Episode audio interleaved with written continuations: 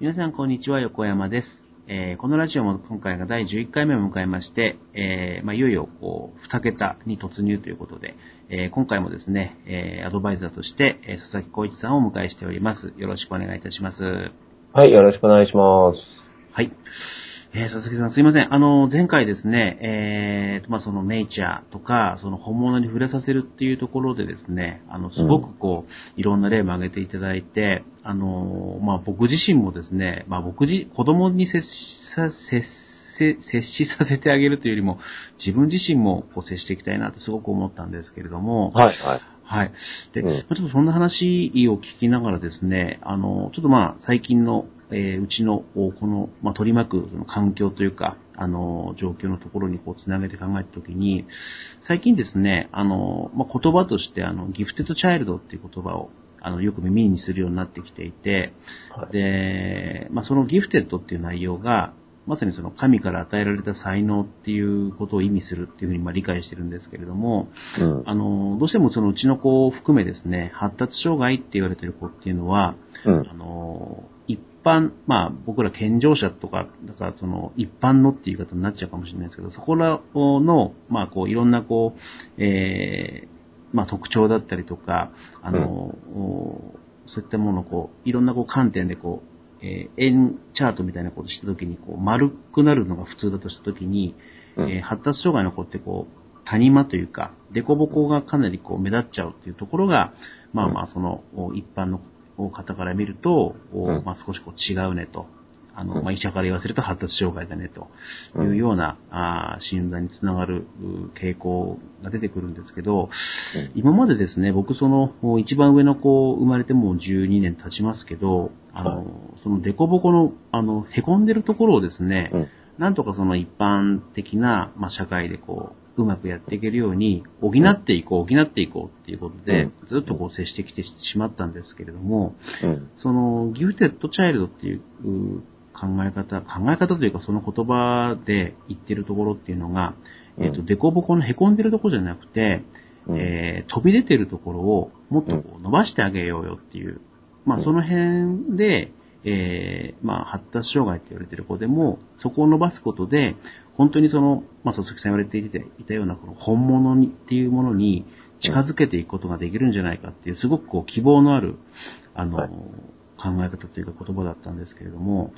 ただ逆にそれをうちの子に当てはめて考えたときに、あの、僕自分の子がですね、まあ自分自身がそうだったんですけど、自分自身がこう突出したものがあるっていうのが全くこうなかった、あるいはもうないと思ってたもんですから、うん仮にその子供に才能があったとしても、その親自身がですね、そこに気がつかなくて、まあ、うんせっかくのその、こう才能だったりとか機会っていうのを、うんなんか潰しちゃってるような気がしてですね、うんあの、うん、ちょっとまあそこら辺の考え方みたいなところで、うんあの、まあちょっとこういうものもぜひ佐々木さんの意見を聞きたいなと思ってですね、今日はちょっとその辺をお伺いしようと思っておりました。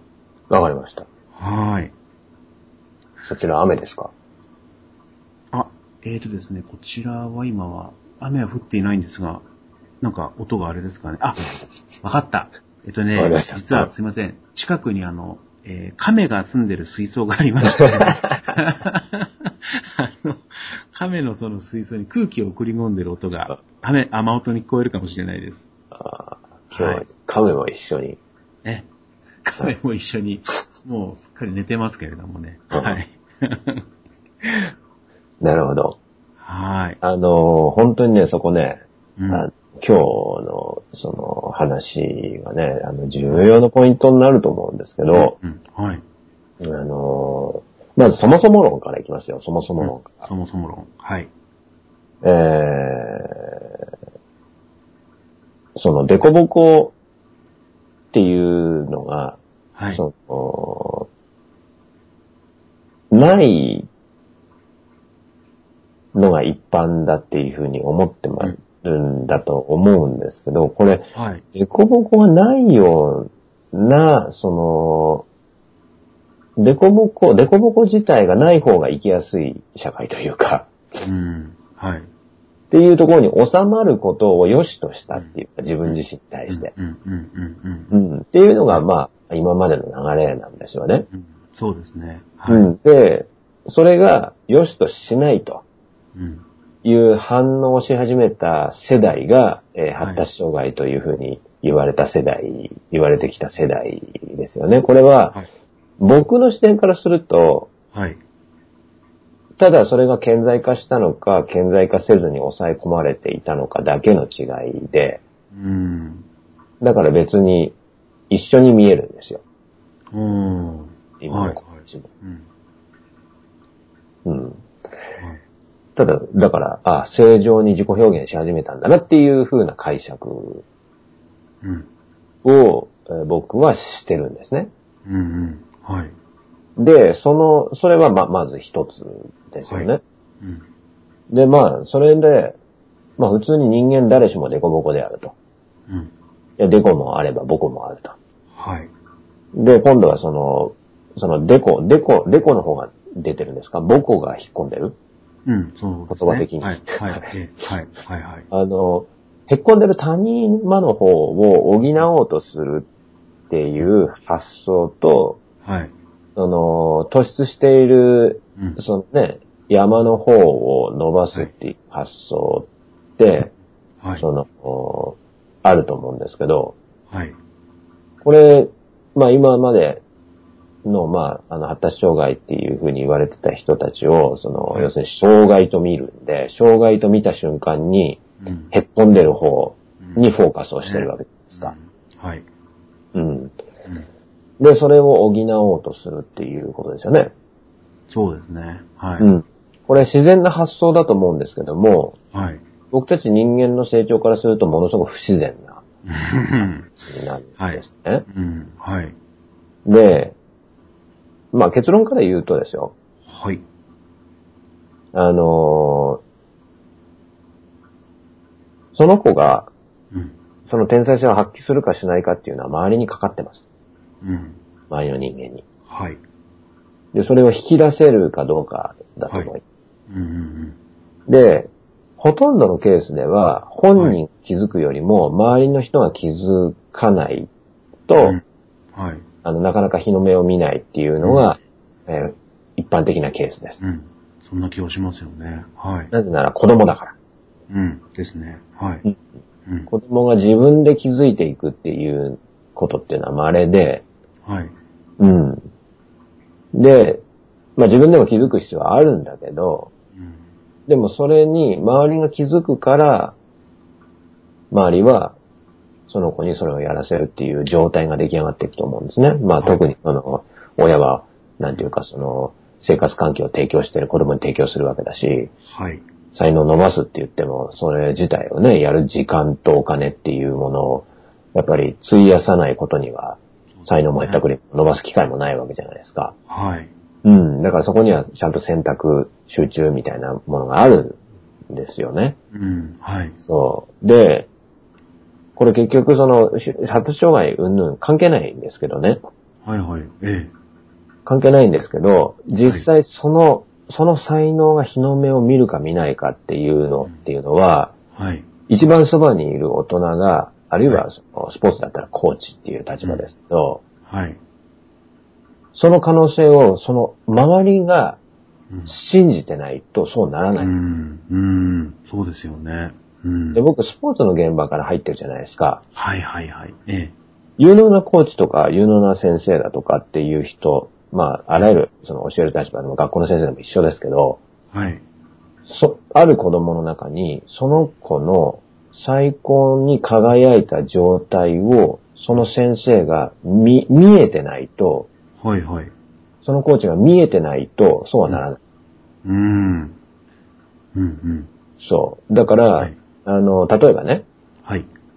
有森裕子さんっていたじゃないですか。はいはい。 2回目でですすね。はい。うん。はい。で、そのコーチが小出監督はい、有名な。ねはい。さんですよね。はい。有森裕子さんっていうのは、うん。はっきり言って、日体大のその陸上部に入ることすら、あの部活に入ることすら断られてるんですよ。あ、そうなんですか。まあ、日体大といえば、まあ、また日本体育大学って言ってるぐらいだから、い。はい。ね、そのスポーツのメッカの大学なわけですよですね。うん。で、まあそこの陸上部なんで、まあそこそこ、まあ強いわけで、はい。 そうするとそこに、要するに部活に所属することすら断られてるんですよ。そもそもお前無理だと。うん。はい。そのくらい高校ではどんくさかったんですよね。おー で、走り方に関しても、もう小出さんも自分で言ってますけど、あの子は才能ない。そうなんですか。へえ。そうだけど、だけど走ることめちゃめちゃ好きだと。うん。はい。で、そういう、その、有森さんの、その、持っている、はい。その、資質、うん。うん、っていうものを小出さんは見抜いて、この子は、はい。こういう風にうん。育っていったら、うん。このくらいの選手になれるとうん。いうものを、実際になる前からそれを見抜くんですよ。洞察する。眼力ってやつですよね。うん。それが見えてるからそうなるんですよ。はいはいはい。うん。はい。で、これはもう、あの、その後出てきた Q ちゃんに関しても同じで、Q ちゃんは才能があると。うん。はい。 Q ちゃんに関してはもう世界一になれると。うんオリンピック取れると。はい。金メダル取れる。しかも世界記録も出せると。うん。うん。はい。っていうことを小出さんが、うんその、まだ、まだ、まだ見ぬ未来を、そこに見えてるからそうなるんですよ。うん。で、逆の話するとですよ。はい。それが見えないコーチのところに行っちゃうと、うん。はい、なりません。なりません。うん。はい。はい。だから、有森優子さんもメダルを取ることはなかったんです。うん。キューちゃんも世界新記録出すことななかったし、金メダル取ることもなかった。うん。はい。小小出さんがそれを見抜いてなければ。うん。で見抜かない人のところにいたら。うん。はい。で、これってその、教える立場っていうかね、そのコーチとかっていう、もう、もう致命的な部分になっちゃうんです。はいはい。うん。見えないっていうのが。うん。はい。うん。で、ここからこういうその話をちょっと参考にしていただきたいんですよ。はい。そうするとその子の可能性を、やっぱりまずは親がうん。見えないといけないです。うん。はい。うん。じゃあどうやって見るのっていう話ですよね。うんですね。はい。そこが一番聞きたいわけですよね。うん。まあまあ、そうですね。はい。これはね、あれですよ。はい。うん。やっぱりその、やっぱ親も勉強しないとダメですね。ああ、勉強。はい。うん。まず人とか、その、こういう、ぼ僕がね、こういうふうに伝えてることだとか、人の可能性を開花させることだとか、条件だとか、はい。そういったこととか、あとはその、なんていうかな、その子供との関係の中で、はい。その子供のその心の状態をちゃんと読み取っていく、コミュニケーション取れる状態のね、その、に、あの、親の体制がし、がなっていくっていうこととか、はい。うん、そういうのを、その、やっていくってことですね。うん。その中で、その、本人の好きっていう感覚、うん。うん、をやっぱり大事にしてあげること。うん。そっか。そうですよね。好きっていう感覚は。うん。そう。うんだからどっちみちその、あれなんですよ。あの好きじゃなければそうならないんで。うんうん。そうですね。うん。うんそれはそう。で、うんそう。だからそこをどうサポートしてあげられるかっていうところだし、はい。うん。あの、まあ、変な話、はい変な。話っていうか、これあの、才能って言ってますけど、ええ。あの、才能よりもうん。努力の方が強いんで。うーん。はい。うん。で、努力っていうのはうん。好きでなければ継続できないんで。うん。そうですよね。それはすごく思いますね。だから好きこそものの上手なれっていうことうんそのまんまなんまでさ、にですね。うん。はい。。好きだったら努力ができるんでうん。そうすると好きであれば努力できるから、うん。才能あ、ある子よりも、うんいきま。なるほど。うああ、すごくわかりやすいですね。そっか。ん、うん。その子の好きを潰さないようにしなきゃいけないですね。そう、そうなんだけど、そこが、だから結局好きっていうものの、なんていうかな、うん。本人も好きっていうのが分かってない時期もあるわけうでん。うすよ。ん。うん。そうですね。うん。そう。だから、その辺って、その、なんだろうんう、好きって言ってもいつも好きじゃないじゃないですか。そうなんですよね。ちょっと好きでうんうん、なんかうまくいかないと、うんなんか嫌いですよね。その瞬間うね。んですね。はい。そうだからその好きっていうレベルも、いろんな好きのレベルがあるわけじゃないですか。はい。うん。だそういう、その、表面的な好きじゃなくって、なんかもっと深いところで本当に好きなんだな、みたいな。うん。なんだかんだ言ってるけど結局好きなんじゃん、みたいな。うん。いうところの感じをしっかりとつ掴んであげられるかどうかだと思うんで、それって結局どこに、どこからそれその感覚が出てくるのって言ったらば、やっぱり親がそういう言い方していくっていうことですよ。まあそうですね。うん。うんそうだな。はい。うん。あ面白いんですけどね、だから、はい人間ってやっぱり自分、自分のことを分かった分だけ他人のことを分かれるんで、ああ、そうかもしれないですね。。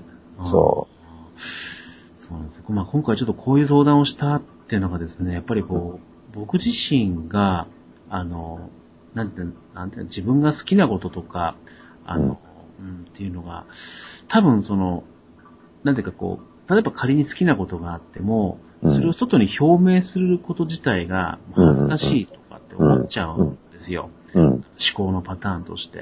はいはいで、うん。でそれでこうね、自分自身も、あの、まあ、未だにこう特に何の才覚もないまま生きてきちゃったなっていうのは、やっぱりあるんですけど、それを子供にもなんかその、なんて言うんだろう、押し付けちゃってるというか、うん。うん、その目線で見ちゃってるがゆえに、いろんな目を潰しちゃったんじゃないかっていうことをですね、ちょっとここに来てすごくこう感じてきたので、うん。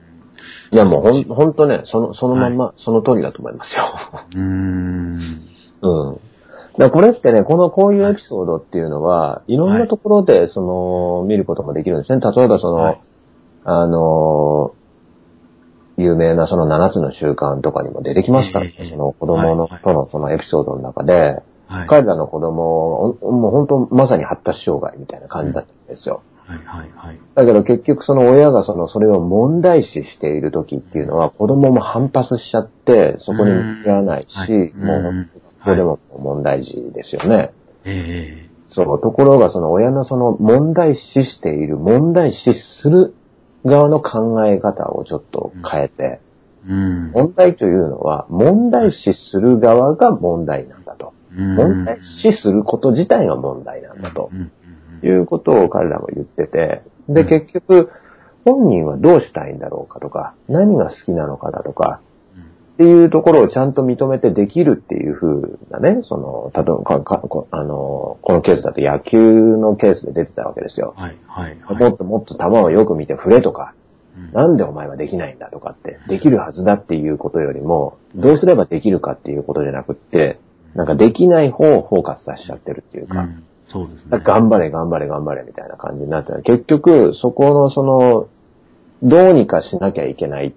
う補んわせな、補わなきゃいけないとか、不足を埋めなければいけないとかっていう見方をしちゃうから問題視してしまうんだけど、そうですね。ううんん。ではなくって、よ、いい方を伸ばしていこうっていう風なところ、どういう風になっていきたいかっていう目標の方にフォーカスし、全面的にできるよっていうことをはい信じて、うんこう一緒に取り組んでいったときうに、ん結局子供がその、そのエネルギーを出し始めて、うん結局、結局や野球じゃなかったと思うんですけど、フットボールか何かで、もう本当地域のスターまでなっちゃったみたいな、うん次々に結果を出し始めたみたいな、そういうエピソードが出てましたけどね。うんうん、まさにその通りだと思うんですよ。だから僕なんかもその、まあ運動の指導とかもかなりするんですけど、はい。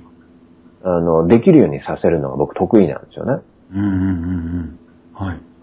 でそれって結局、ポジティブフィードバック与えてたらいいだけなんですよ。うん。ああ、いいよ、それ。はいはい。あーっていう褒めて伸ばそうですね。そううんまあ、褒めてっていうか、できてないところっていうのはそっちじゃないよっていうことは言うんだけど、はい。なんていうか、良かった時に、うんあの、ポジティブフィードバックが来るっていう風になると、は絶対こポジティブフィードバックの気持ちいいんで、い。ですよね。うんうん。ネガティブフィードバックって痛いじゃないですかう。んですね。うん。そうすると、ポジティブフィードバックの方には行きたい。で、とポジティブ、ネガティブフィードバックの方には行きたくないうんっていう気持ちが出るのは当然なんですけど、はい。そこを、その、行きたい方に向かわせると。行きたくない方を意識させるんじゃなくて。うん。そかなるほど。それだけでどんどん上手になって、どんどん気持ちよくなっていきますよね。うん。楽しくてしょうがないですね。あーそういう指導のされ方されるとね。はいはい。うんうん。どんどん上手になるんでね。はい。うん。だからそういう、その、大人が周りにいたら子供は伸び伸びしますよね。うん。わかります。そうですよね。で、好きを好きと表現しますよね。うんうん。はい。周りも好きなんだなって分かりやすいですよね。うん。そうか。なるほど。うん。うん。だからやっぱり、ほ本当に、だから、周りの大人として、だから子供になることできないし、うんで、子供になって変わってあげることもできないし、変わってあげたところで何ができるかって何もできないわけだし、ですね。うん。あはでうん。いんそう。だから本当、その、できることっていうのはもう本当にそういう、なんていうかな、その自分自身の人生の中で自分自身をどう生かしていくのかっていうところができた分だけ他人にもできるようになってくるし、なるほど。うん。知った分だけはい。深まるし、うんうん。そこはですね、大原則。はいうん。そうですね。そうか。やっぱりそうやってこうね、お話しさせていただくと、あの、まあ、その子供に子供にって言ってね、思ってはいましたけど、うんまずその足元というか自分自身をっていうところはすごく大事ですね。ううん。ん。本当ね、それが、あの、決めるんですよね。うん。よくその、なんていうか、あの、うーん、なんて言ったらいいかな。はい。特に子供はね、はい。周りにいる大人が期待した人間になります。あ、わかります。うん。わかります。うんその期待するっていうか、その子の中に何を見るかっていうもの。はい。まあ、さっきのオリンピックのね、その話もそうだけど、その選手の中に何を見るかっていうのが、その現実を作っていくんですよ。はい。で、本人は良くなりたいなんていうことは当たり前の話で、うん。で、周りの人がどう見るかっていうところの影響力っていうのはものすごくでかいんですよ。うん。うん。だかうんうん。はい。そうら問題視しちゃったら問題児になっちゃいますうね。ん。いや、わかり ますね。なんか、うん、今だとすごくそれがわかりますね。そうか。ああ、わかりました。そうか。いや、なんとなくね、こう、あれなんですよね、こう、なんていうか、こう、いいものを見ようとしても、それは勘違いかもしれないとかって言って、こう、自分自身で目をつぶしちゃってるとこたくさんあると思うんですよね。うんあ勘違いでいいんですよ。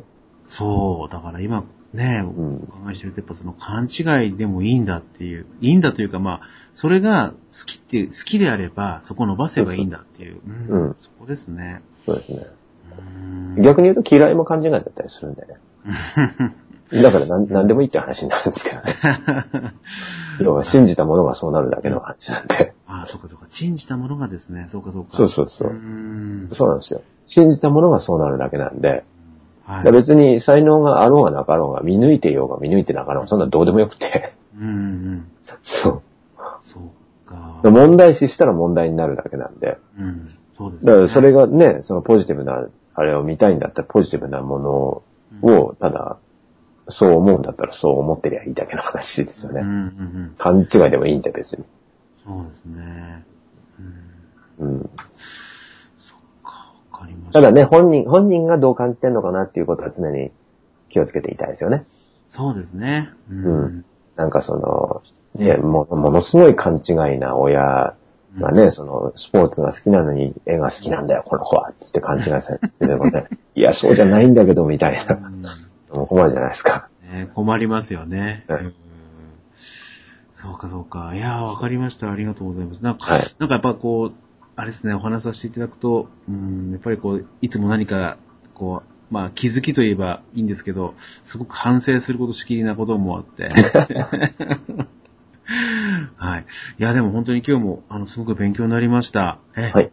ありがとうございます。え、あの、また、え、次回もですね、ちょっと、あの、こんな形でいろいろ、あの、まあ、僕の愚痴もたまに入りますけども、相談乗っていただければと思っておりますので、はーい。またよろしくお願いします。え、はいはい。はい。本当にありがとうございました。佐々木浩一さんでした。ありがとうございました。ありがとはうい。ごありがとうございました。